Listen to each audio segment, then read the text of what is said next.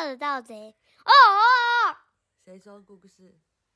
卡比兽妈妈说故事。卡比兽妈妈说故事。妈妈今天的声音很低。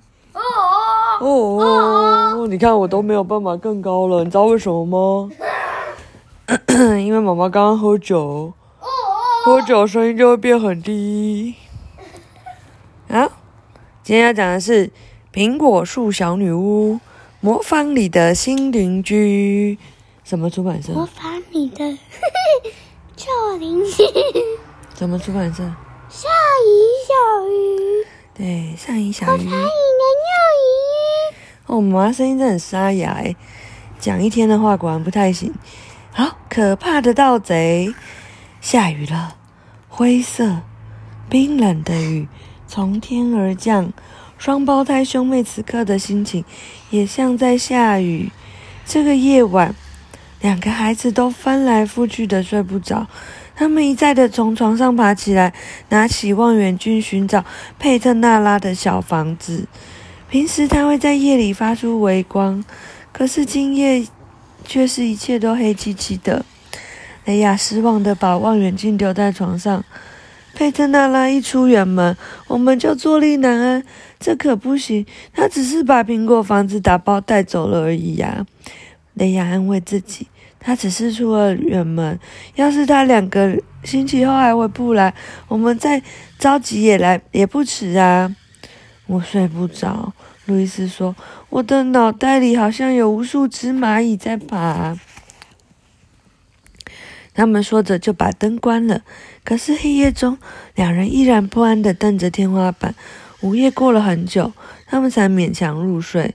要是他们醒着的时间更长一点，或是仍然不时用望远镜向外看，那他们就会看到一辆黑色的轿车爬上了模仿屋子所在的小山坡，还会看到那群人怕被发现，熄灭了车灯，然后偷偷地把车停在路边黑刺里灌木丛的后面。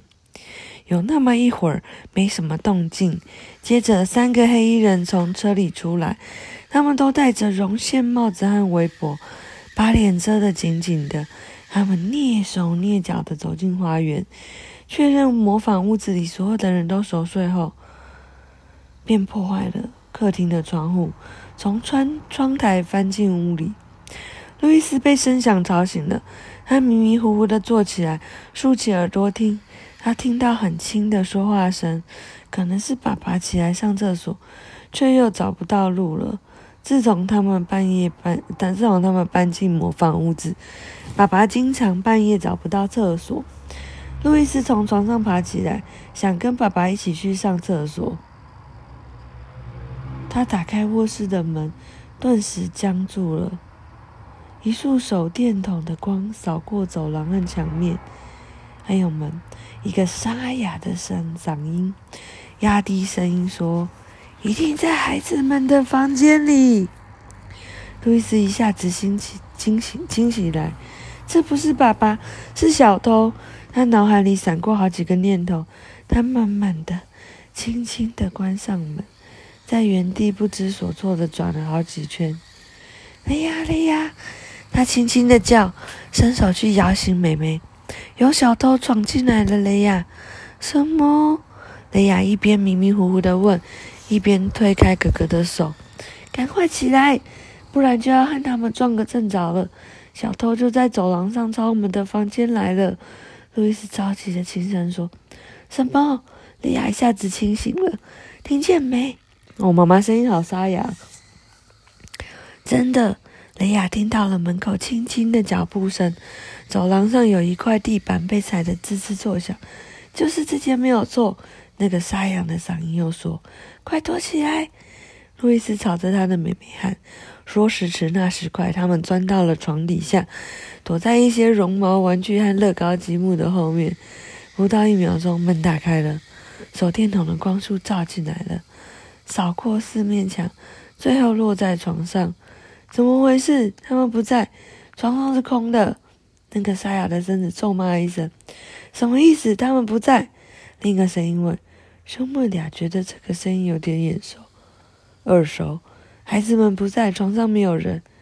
大概到朋友家过夜了。我们家的小淘气也经常这样。那正好，我们就不用把他们关到房间衣橱里喽。把灯打开，那个熟悉的声音发发出了命令。房间里一下子变亮了。把整个房间彻底搜索一遍，包括床底下。那个声音再次下令。这声音谁的声音？嗯，那个那谁？亮金牙的那个，亮金牙是谁？嗯，叫那叫你忘记了？嗯，他那么讨厌，你竟然忘记了？酷，库莫林。对，雷亚和路易斯屏住了呼吸，他们一点一点的往床底下最深的地方挪去。手电筒的光束扫过地板，眼看他们就要被发现了。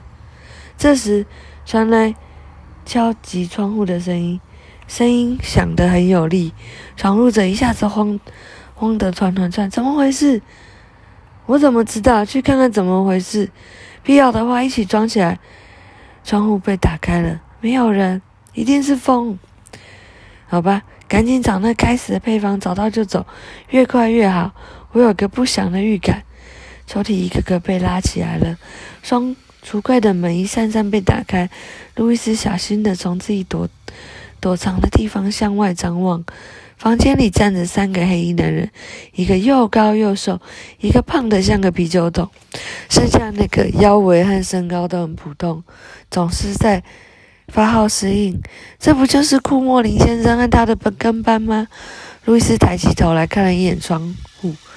那是看到了黄光帽子和芦笋牙齿，他们把鼻子紧紧地压在玻璃窗上，正在朝着路易斯眨眨眼睛。当一个男人转过身去的时候，他们消失了。在这里，配方钉在墙上呢。快走，不要从客厅走，从窗户走出去。窗户走出去，窗户又一次被打开了。他们带着佩特纳拉的配方，从窗户翻窗户翻了出去。孩子们仍然躲在床底下，还没有从惊吓中回过神来。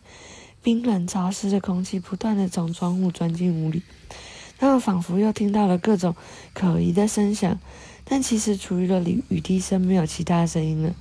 你还好吗，雷亚？路易斯轻声问。还好，你呢？还好，只是我的鼻尖都快结冰了。我想他们应该走了，雷亚小声地说。兄妹俩小心地从床底下伸出头来，查看屋里的情况。房间里没有人，只有那扇窗户大开着。好险，他们差点就发现我们了。幸亏黄光帽子和芦笋牙齿把他们引开了。孩子们又躺到床上。小偷真的进了我们的卧室？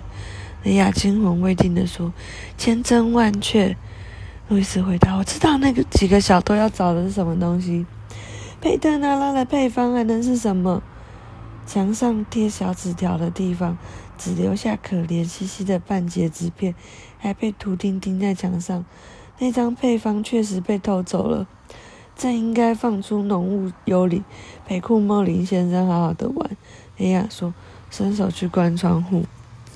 路易斯拦住他：“别碰，上面有指纹。”我读过侦探的故事，这种情况应该报警。走吧，我们去找爸爸妈妈。库恩·布兰特夫妇从睡梦中惊醒，着实吓了一跳。他们无法想象，在他们熟睡的时候，竟然有一群歹徒大摇大摆的在他们的房子里走来走去，简直无法无天。库恩·布兰特先生感觉自己的心脏都要抽筋了。他查看孩子们的卧室之后，立刻报了警。警察带来两位现场采样的专家，也发现了客厅被破坏的窗户。这一夜的平静被彻底的打破了。库恩·布兰特一家逐一接受警察的讯问，大家敢肯定，这笔账应该要算到库莫林的手上。警察做了笔录，向他们一家保证会追查到底。所有的现场痕迹都采样好后，天已经渐渐的亮了。一家人坐到厨房，库恩·布兰特先生为大家做了火腿炒蛋，还给每个人倒了一杯热可可。不知道警察能不能在库莫林那里找到配方。埋头喝可可的库莫库恩布兰特先生抬起头，念了一句。上午，库恩布兰特先生打电话到警察局，询问调查进度。警察局的人客气的告诉他们，他们已经调查过库莫林森先生了。他一整夜都跟两个朋友在玩扑克牌，所以有完美的不在场不在场证明。好啊，如果他那两个朋友刚好叫哈勒和小李的话，那真是感谢警察先生了。路易斯说。唉，佩特拉拉也正好不在。雷亚叹了一口气，眼巴巴的看着空荡荡的苹果树。我猜他正跳舞，跳的脚后跟都快磨平了吧？路易斯垂头丧气的说：“嗯，就这样没有抓到贼，掉那个盗贼耶？怎么会这样？”讲完了。太快了。等一下问爸爸讲好吧？嗯。好吧，第二则给爸爸讲。为什么因为妈妈要去洗澡了，妈妈明天还要上班呢。好了，晚安。